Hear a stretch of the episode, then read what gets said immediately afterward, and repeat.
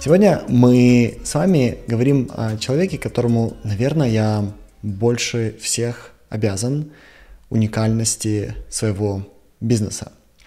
Знаете, я недавно вернулся из путешествия. Я праздновал свой день рождения в Турции. Мы сняли такую очень большую виллу с э, фермой оливковой. И э, мы на эту виллу пригласили наших клиентов, которых мы называем двойными бриллиантами. И мы называем их двойными бриллиантами, потому что они с нами провели два года или больше, и это одни из самых лояльных клиентов.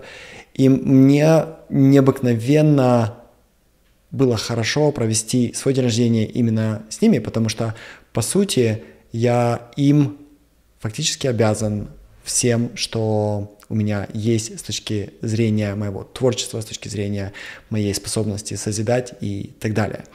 И одна из вещей, о которых говорит этот волшебник, он говорит о том, что когда предприниматель становится настолько в впечатлении от самого себя, он начинает почему-то думать, что он самодостаточен, что он независим, что э, ему не нужны клиенты. И это огромнейшая ошибка. Сегодня я э, расскажу, как конкретно он об этом думает, вам понравится. И когда я летел обратно из Турции в Торонто, я думал, о ком мне хочется сделать следующий эпизод. И у меня, по сути, было два героя. С одной стороны, я э, хочу сбалансировать количество женщин-волшебниц по отношению к мужчинам-волшебникам в своих эпизодах.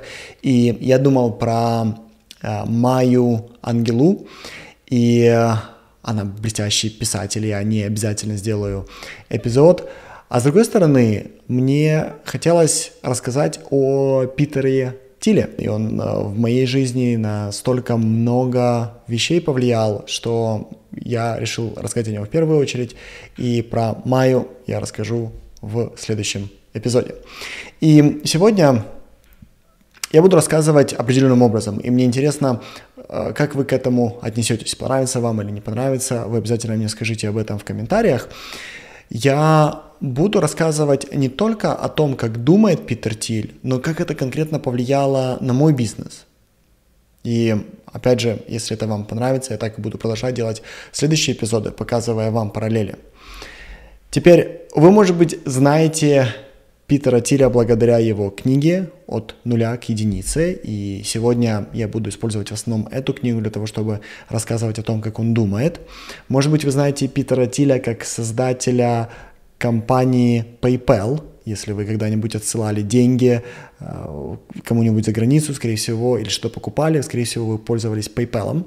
Может быть, вы знаете Питера Тиля как э, выходца из так называемой PayPal мафии, да, где он работал одновременно с гениями, которые потом создали Теслу, как Илон Маск, или гениями, которые потом создали LinkedIn, как э, Рид Хоффман. Тем не менее, да, если вы о нем ничего не слышали, сегодня, я надеюсь, вы будете впечатлены глубиной его мысли.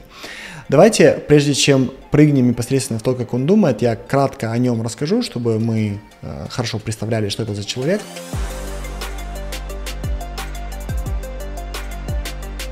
Он родился в Германии в 67 году, и эм, когда ему был годик, его родители переехали в Америку. Питер Тиль, сын, понятно, немецких иммигрантов, и, что интересно, его отец так и не стал гражданином Америки. И до 10 лет. Обычно, знаете, как бы иммигрантская история, она достаточно тяжелая. Ты когда переезжаешь в другую страну, у тебя очень много факторов, которые вызывают сопротивление, но чаще всего тебе тяжело выйти на такой же уровень жизни, который у тебя был в стране, из которой ты уехал. И что было для э, семьи Питера Тиля важным, это то, что у них было всегда достаточно денег, потому что у него был очень-очень высокообразованный отец, но он сразу не смог найти работу в Америке. Поэтому он был инженером, химиком, и, и в его экспертизе как раз была работа по добыче полезных ископаемых. И что его семья решила сделать? Они решили на 10 лет сначала поехать в Африку, и там Западная Африка, Восточная Африка, э, там как раз, где вот эти большие шахты были, где добывались э, бриллианты, где добывалась нефть. И они решили провести там 10 лет, скопить достаточно денег и потом вернуться в Америку, чтобы у них была большая подушка вот эта денежной безопасности. И в итоге это привело к тому, что Питер Тиль до 10 лет жил в разных частях Африки, и так как его отец очень часто менял место э, работы. В данном случае он, может быть, работал на три компании, но компания постоянно его отправляла от одной шахты к другой, да. И это означало для Петра Тиля, что ему очень часто приходилось менять школы. И до 10 лет он поменял 7 школ. И, как вы понимаете, это не помогло ему завести друзей, и он чувствовал себя достаточно одиноко, и у него было много свободного времени от школы как результат, и он читал книги. И вы также увидите, что большинство волшебников уже с самого детства показывают свое, э, знаете, как бы э, свои наклонности. И это видно в том, что волшебники читают обычно или фэнтези книги, или они читают science fiction, sci-fi. И Питер Тиль, безусловно, читал как фэнтези, так и sci-fi. В итоге, когда ему было 10 лет, наконец-то они вернулись обратно в Америку и уже не двигались, они осели в Калифорнии. И Тиль оказался очень способным и э, сильным в науках мальчике, мальчиком, и он э, особенно хорош был в математике, он также был очень-очень хорош в языках и в чтении, и это дало ему возможность впоследствии поступить в Стэнфорд, в Стэнфордский университет. Он получил бакалавра в философии, а потом он стал доктором юридических наук. И после этого он устроился работать помощником судьи и одновременно писал тексты выступлений для госсекретаря США. А, почему у него получилось писать тексты для госсекретаря США? Потому что пока он был студентом, а, он был главным редактором э, Стэнфордского журнала, который выходил для всех выпускников и студентов и профессуры. И он был в этом очень-очень хорош, и это дало ему возможность получить эту работу, писать тексты для госсекретаря США. Тем не менее, в работе адвокатом или в юриспруденции он не удержался очень долго, его это достаточно быстро начало из себя выводить. И, кстати, мы это будем всегда видеть в, опять же, волшебниках. Волшебники хотят сами управлять своим временем и сами управлять своим доходом. И что делает Питер Тиль после 7 месяцев адвокатом? Он переходит в торговлю деривативами. И деривативы это просто финансовые инструменты, которые э, являются результатом различных комбинаций с финансовыми активами. Через три года торговли деривативами, финансовыми инструментами он создает с двумя партнерами, которые впоследствии войдут в PayPal мафию. А, один из партнеров, это известный Макс Левчин, а, он создает свою компанию PayPal. И после этого, после того, как к PayPal еще присоединяется Илон Маск. Они в итоге продают эту компанию eBay, и каждый из сооснователей зарабатывает сотни миллионов долларов на этой транзакции. И таким образом они становятся очень молодыми и одновременно очень-очень богатыми людьми. Вернее, они были молодыми и становятся очень богатыми людьми.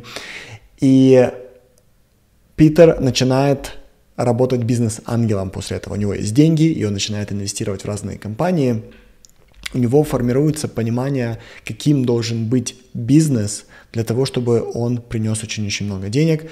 И Питер Тиль становится первым инвестором в Facebook Марка Цукерберга. И после этого он, за, по-моему, за полмиллиона долларов он покупает что-то около 10% компании и продает ее уже за, внимание, 1 миллиард долларов. Э, таким образом, он становится миллиардером снова в достаточно молодом возрасте.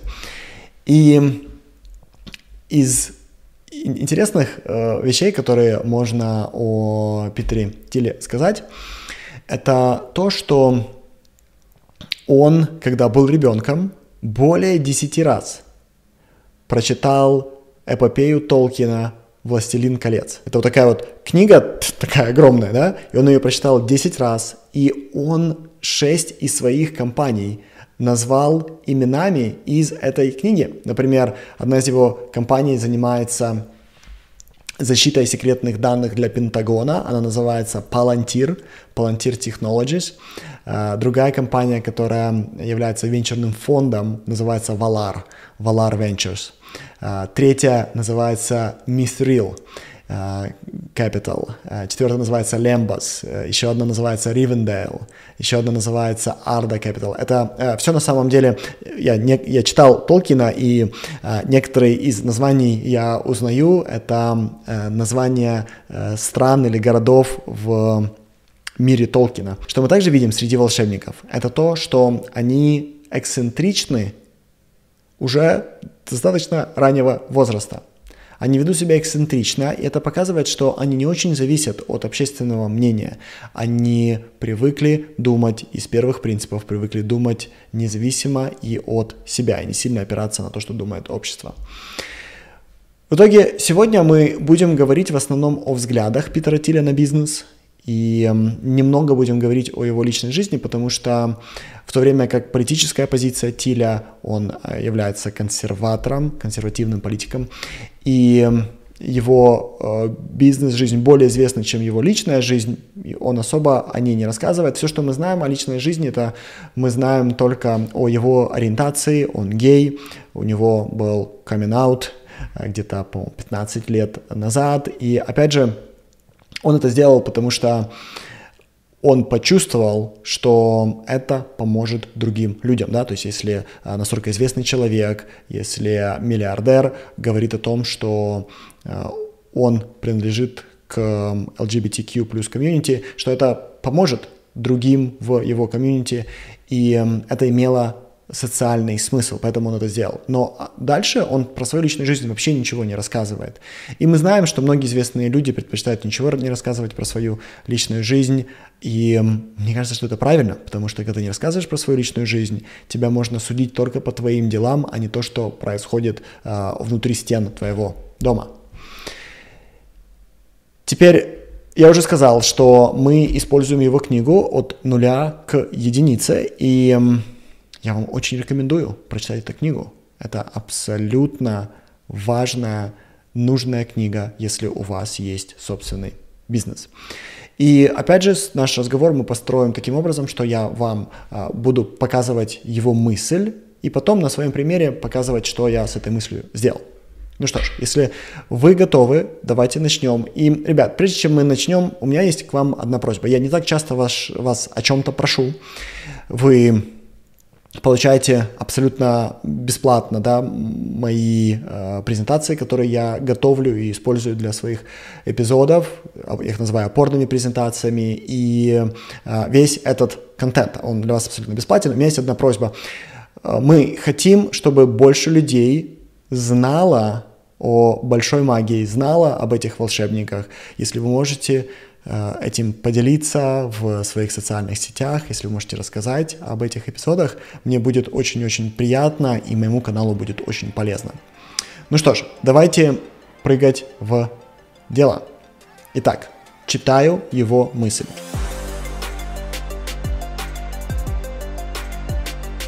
В реальном мире, за пределами экономической теории, каждый бизнес успешен именно в той степени, в которой он делает то, что не могут другие.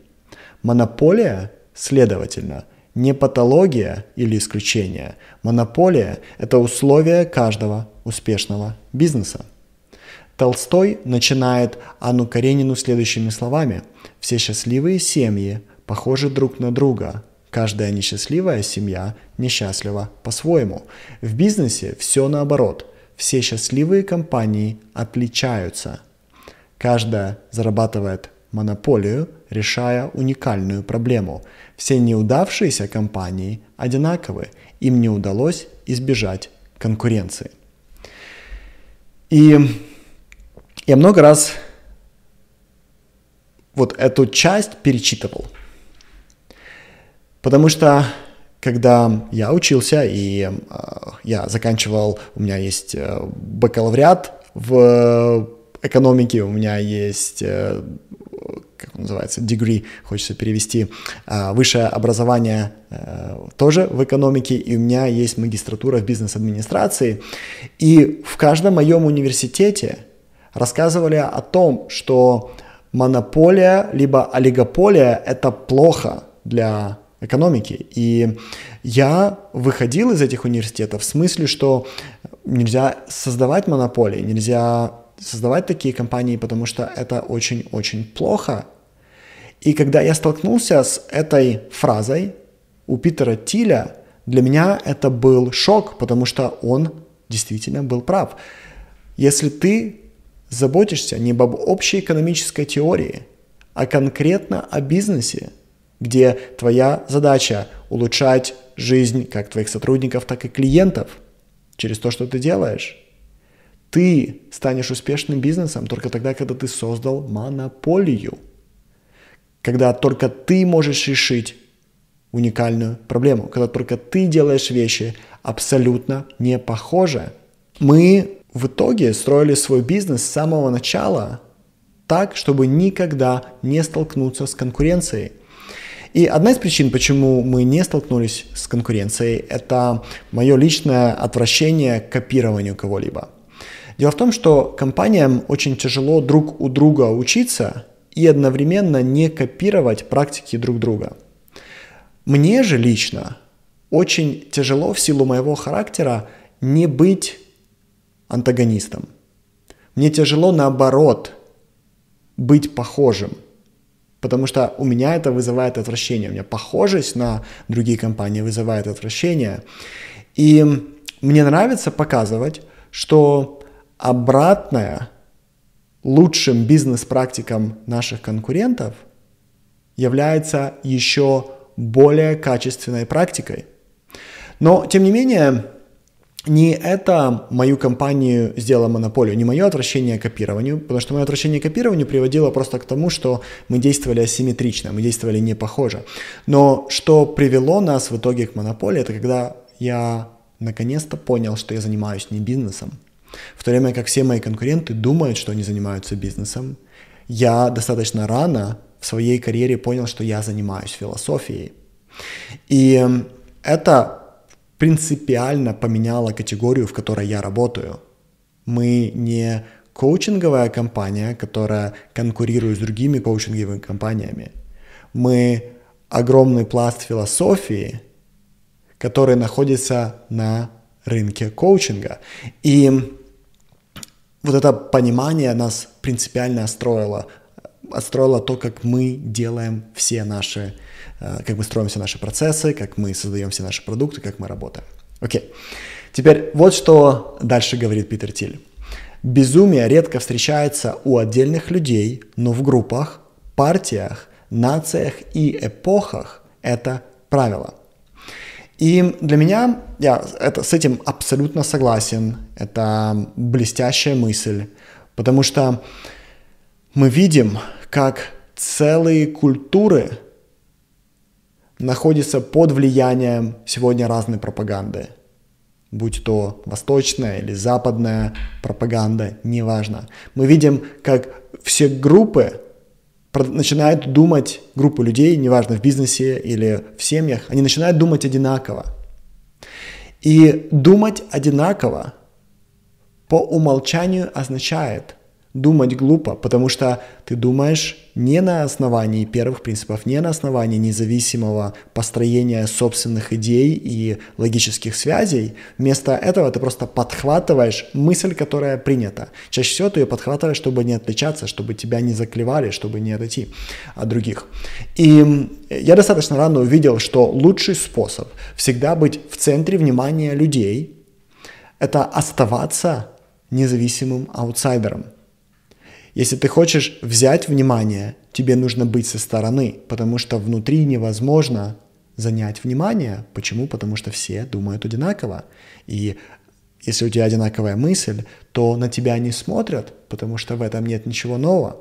И это всегда была моя личная позиция по жизни. Я хочу быть тем аутсайдером, который захватывает центр.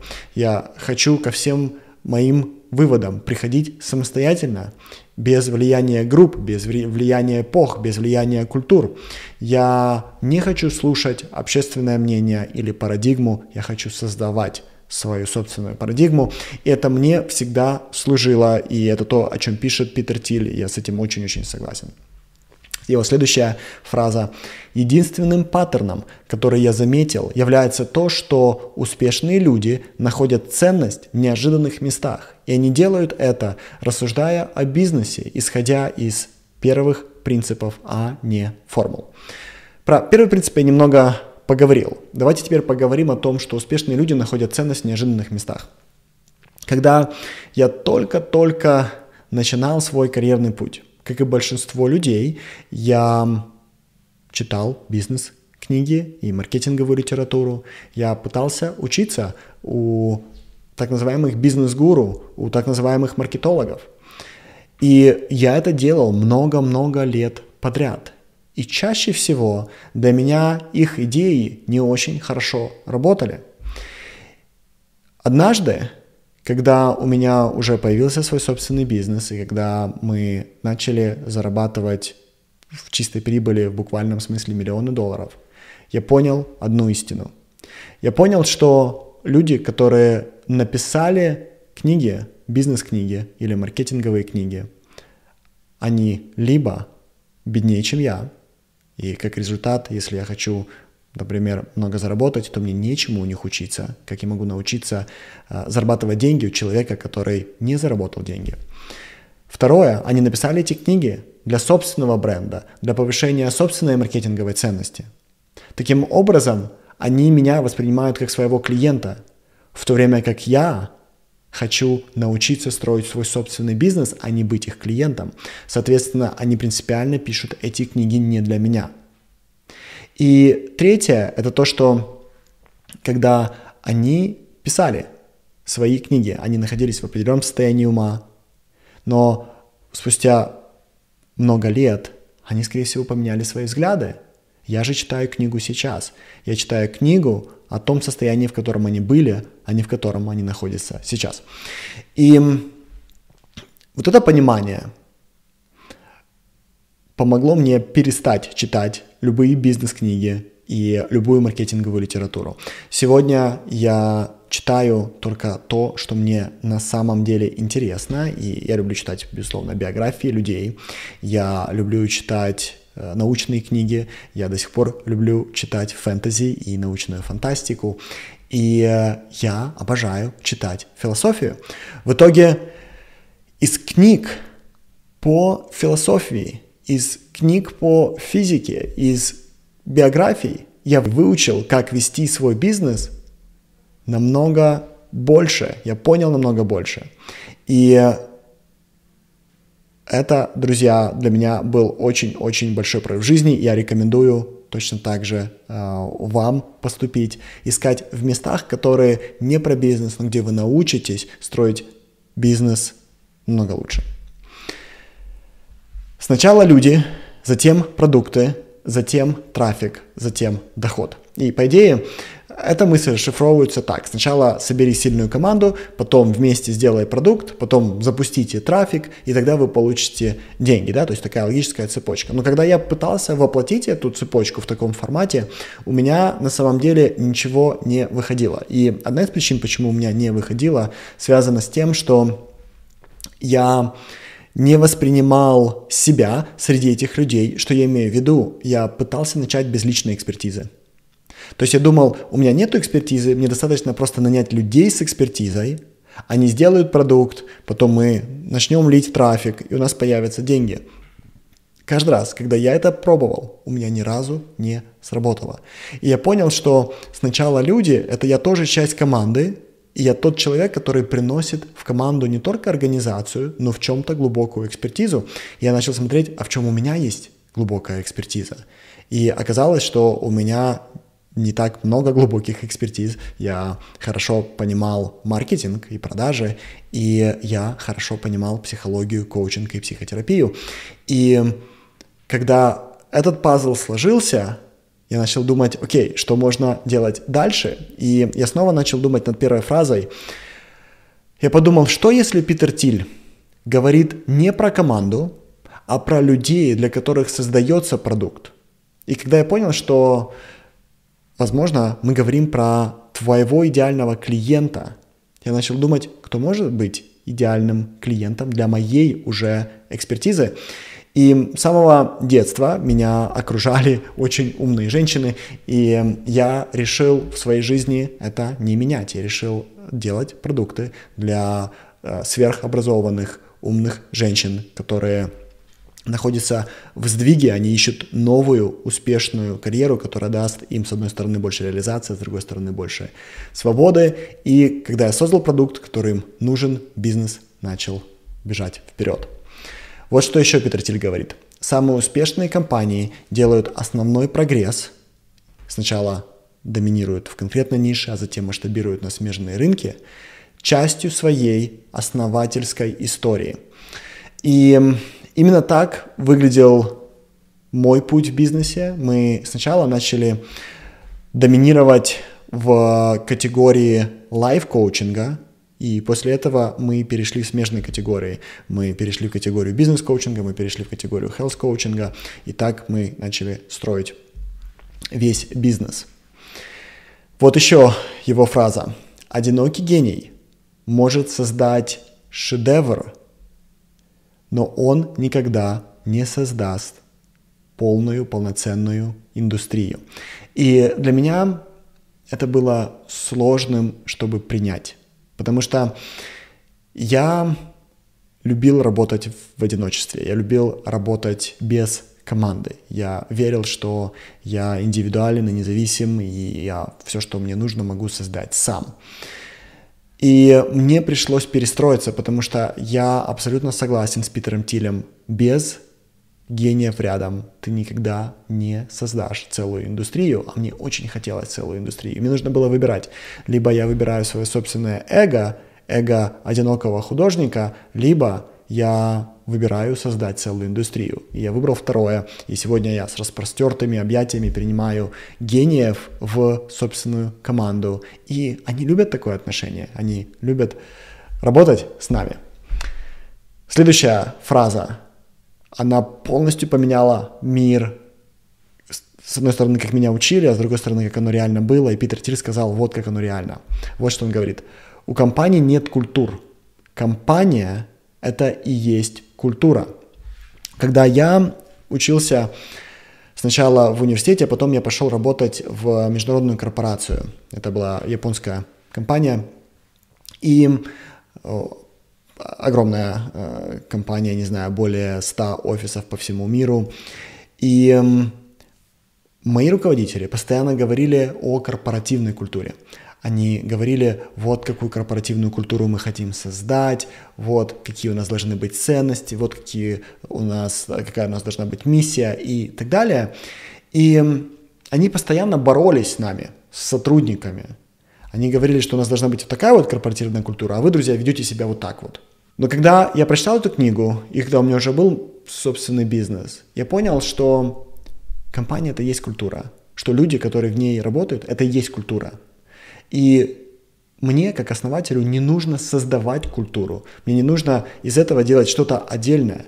Все, что мне нужно было, это просто брать уже людей, которые соответствуют моему видению компании. Мне нужно было просто брать людей, которые уже подходят. И это настолько сильно облегчило. Мы сегодня в моей компании э, не говорим про какие у нас культурные культурная ДНК или какой у нас культурный код. Мы просто сразу же принимаем людей, которые честны, которые трудолюбивы, которые любят людей. И это так просто. Сразу ты берешь этого человека, и тебе не нужно ничего создавать. Эти люди вместе создают все, что тебе нужно. И когда ты берешь человека, который другой, может быть, ты ошибся, ты взял человека другого, он, он или она, они просто не выживают долго в такой культуре. Они не могут ее выдержать, они не могут выдержать честного разговора, постоянно честного разговора. Они не могут выдержать сумасшедшего темпа и сумасшедшей продуктивности. Они не могут выдержать, когда о них беспокоятся, с ними разговаривают с любовью. Это тяжело выдержать, они уходят. И нам не нужно было делать ничего отдельно. Это просто получилось благодаря людям, которые мы набираем. Вот еще один параграф – о котором я говорил в начале эпизода, и теперь мне хочется его прочитать, как он действительно звучит. Прежде всего, не переоценивайте свою собственную мощь как индивида. Основатели важны не потому, что только их работа имеет значение, а потому что великий основатель может вытащить лучшую работу из всех в своей компании. То, что нам нужны индивидуальные основатели со всей их спецификой, не означает, что мы призваны поклоняться двигателям в стиле Айн Рэнд, который утверждает, что они независимы от всех вокруг.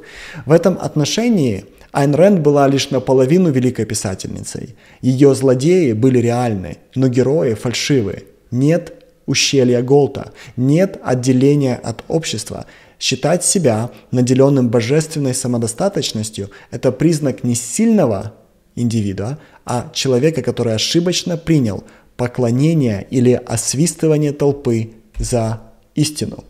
Самая большая опасность для основателя – стать уверенным в своем собственном мифе до потери разума, но равно подлой опасностью для любого бизнеса является потеря всякого чувства мифа и принятия разочарования за мудрость.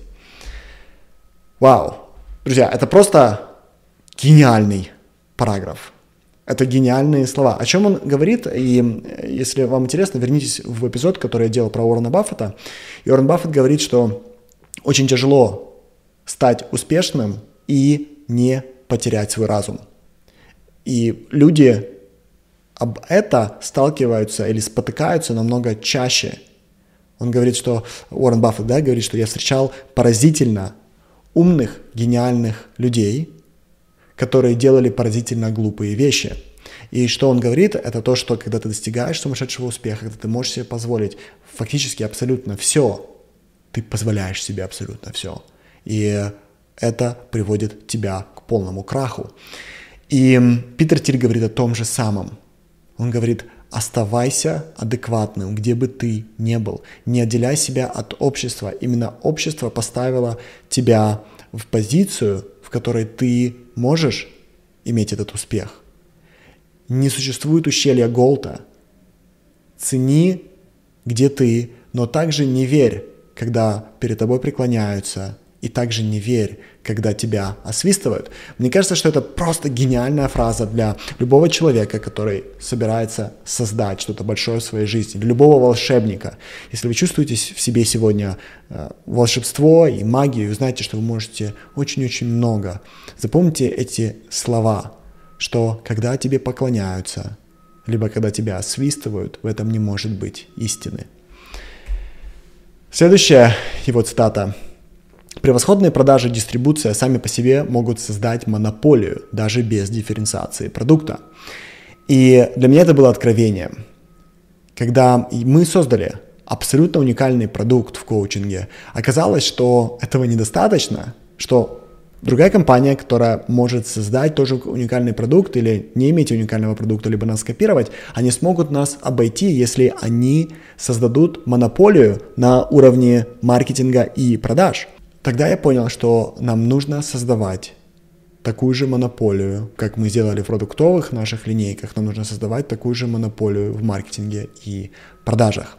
Мы решили асимметричной, не похожей сделать всю компанию, не только наши продуктовые категории, не только как мы устроены, не только наш стиль управления, но также наш маркетинг и продажи. Теперь, когда э, вы говорите про монополию, вернее, когда я говорю про монополию, а вы сейчас слушаете, я хочу чуть-чуть вам раскрыть карты, да, что это такое, как создавать монополию. И здесь вам поможет предыдущий эпизод, который я делал про Дэвида Огилви, где он рассказывает про большие идеи. Большая идея и монополия это то же самое. Если ты создаешь большую идею, ты создашь монополию. Что это означает? Если ты можешь создать продукт с уникальным механизмом, если ты можешь создать продукт, который решает уникальную проблему, ты создал монополию. Я приведу пример. Есть много способов, например, работать с снижением потенции у мужчин с возрастом. Есть много способов, и э, вкалывают тестостерон, и заставляют тренировать да, разные э, зоны тела для того, чтобы э, тело лучше переводило да, энергию, не энергию, а кровь э, с одной части в другую. И создается Виагра, которая имеет абсолютно уникальный механизм. Каким-то образом эта таблетка может перенаправлять поток крови в низ тела. Каким-то образом. И это уникальная категория, уникальный механизм, неповторимый. Никто не может это сделать. И одновременно очень сложная проблема, и одновременно настолько элегантное решение. И это создало монополию. Viagra до сих пор является самым продаваемым продуктом в этой категории, друзья. Или мы смотрим на Dyson. Я как-то сделаю целый эпизод по Джеймсу Дайсону. Uh, у него есть изумительные две биографии, которые он написал. И он написал биографию, когда ему было, по-моему, 50 лет, он только-только достиг успеха, и биографию, когда ему уже было 70 лет. Uh, и очень интересные мысли. Так вот, Dyson создал уникальный механизм. Он создал маленький пылесос, который всасывает как индустриальный. Да, он впервые начал использовать вот эту центрифугу, эм, да, циклон в своих пылесосах, и это уникальное решение проблемы, которая существовала. Он создал собственную категорию. Это есть монополия. Питер Тиль в книге «От э, нуля к единице» пишет про Google, который создал поисковую монополию. Он также описывает Facebook там, э, который создал монополию за счет э, эффекта сети. Вы более-менее теперь понимаете, что это значит. Большая идея создает монополию. Большая идея с точки зрения уникального механизма. Твоя возможность завладеть целой категорией создает монополию. Вот еще э, фраза, которую любит повторять Питер Тиль. Боб Дилан говорил, что тот, кто не занят рождением, занят умиранием. И я бы продолжил эту фразу мыслью о том, что не стоит бояться умереть ради того, чтобы снова родиться. О чем фраза? Почему Питер Тиль ее повторяет? Ты либо находишься в режиме созидания, ты либо находишься в режиме продолжения своего рода, да, продолжения себя, и будь это продолжение через детей или продолжение через то, что ты создаешь, либо ты увядаешь. И здесь Питер Тиль на самом деле себе пророчит, как он хочет провести свою жизнь. Он хочет провести свою жизнь, создавая, оставляя след. Это его выбор. Очень часто, друзья, что мы видим, это выбор большинства волшебников. Например, э, до этого я э, рассказывал про Уоррена Баффета, Байрон Кетти, про Рэя Далио, про всех вот этих волшебников, и многим из них уже достаточно много лет. Уоррен Баффет, он под 90, да, или чуть больше 90 лет. А, Байрон Кетти точно так же. Рэй Далио, он тоже уже достаточно не молод. И они продолжают заниматься своим делом. Они продолжают создавать. Рэй Далио продолжает писать изумительные книги. Уоррен Баффет продолжает инвестировать в изумительные компании и рассказывать и делиться своей философией. Они активны. Потому что ты волшебник однажды, ты волшебник навсегда, и с возрастом твое волшебство становится только концентрированней. Схождение желаний еще более очевидно на вершине – у всех олигархов одинаковый вкус кристалл от Петербурга до Пхеньяна. Кристалл это э, бренд шампанского, если не ошибаюсь, то есть очень-очень дорогого алкоголя. И когда я столкнулся с этими словами Питера Тиля, моя челюсть упала, потому что я э, огромный поклонник э, Рене Жерарда, и оказалось, что Рене Жерард — это философ, который создал теорию, она называется миметика, и миметика, идея миметики в том, что все, что ты хочешь, тебе пришло снаружи. Все твои желания появились у тебя снаружи. Условно, 400 лет назад люди не мечтали ездить на Ламборгини или Роллс-Ройсе, да, потому что они не могли этого увидеть, они не могли это подхватить. И на самом деле все наши желания в верхушке сходятся. И когда ты понимаешь, что у тебя не так сильно отличаются твои мечты от других людей, наступает момент выбора. И вот каков этот момент. Если то, что ты хочешь, это то, что хотят другие, то в тебе играет твое эго. Rolls-Royce, дорогущее шампанское, огромные особняки – это желание, которое есть у каждого богатого человека. И у каждого небогатого человека есть то же самое желание – но у тебя есть второй выбор. То есть, с одной стороны, да, ты можешь желать то, что все, хотят все, все люди, а с другой стороны, ты можешь желать только то, что хочешь ты. И когда ты желаешь то, чего хочешь только ты, это называется детерминизмом. Чаще всего это желание созидать только твоим способом. Это то же самое желание. Например, я записываю эти эпизоды. Нет никого, сегодня, кто записывает такие же эпизоды. Зачем я это делаю? Потому что это мой способ созидания. Я это делаю, потому что я наслаждаюсь процессом. Это мое желание. Это идет не из эго, это идет из моей сути. Чем больше вы находитесь на стороне своей сути, а не на стороне желаний, которые у всех одинаковые, тем больше ваша жизнь имеет смысла, тем больше вы занимаетесь рождением, а не умиранием. Следующая цитата. Лучшие предприниматели знают это. Каждый великий бизнес построен вокруг секрета, который скрыт от внешнего мира. Великая компания – это заговор для изменения мира. Когда вы делитесь своим секретом, тот, кто его получает, становится соучастником заговора. Ребят, если можно от слов испытывать оргазм, вот сейчас это время. Когда я это прочел впервые, я отложил книгу и, наверное, час просто смотрел в пустоту и чувствовал, как весь мой мозг пересобирается. Я наконец-то понял, чем я хочу заниматься в жизни. Один из великих секретов, которые, мне кажется, э, я знаю или я обладаю благодаря моей профессии, это то, почему люди думают, чувствуют и ведут себя так, как они ведут. Я знал точно, почему это происходит. Я знал точно, как на это влиять. И это оказалось секретом. И сегодня мои студенты, которые приходят, когда они получают доступ к этому секрету, вы бы видели их лица.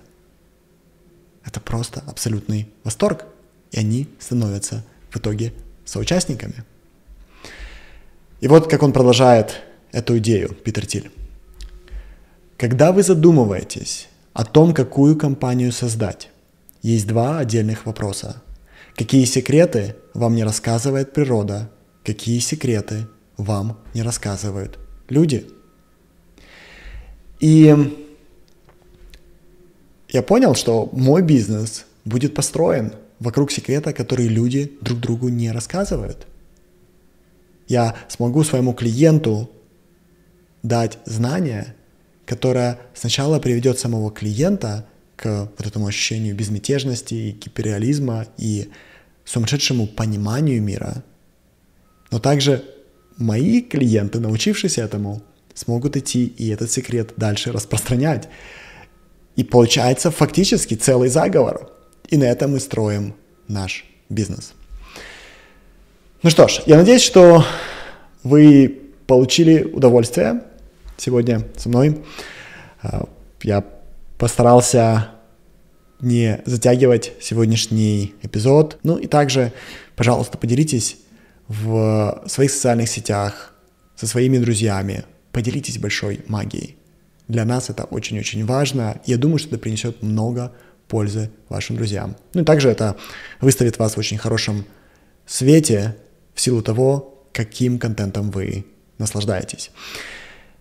В комментариях моя команда, как обычно, оставит ссылку на презентацию, которую я, которой я пользовался для этого эпизода. Если хотите, забирайте себе, еще раз прочитайте основные идеи, основные мысли, они ваши. На этом, друзья, все. Спасибо большое и до скорых встреч.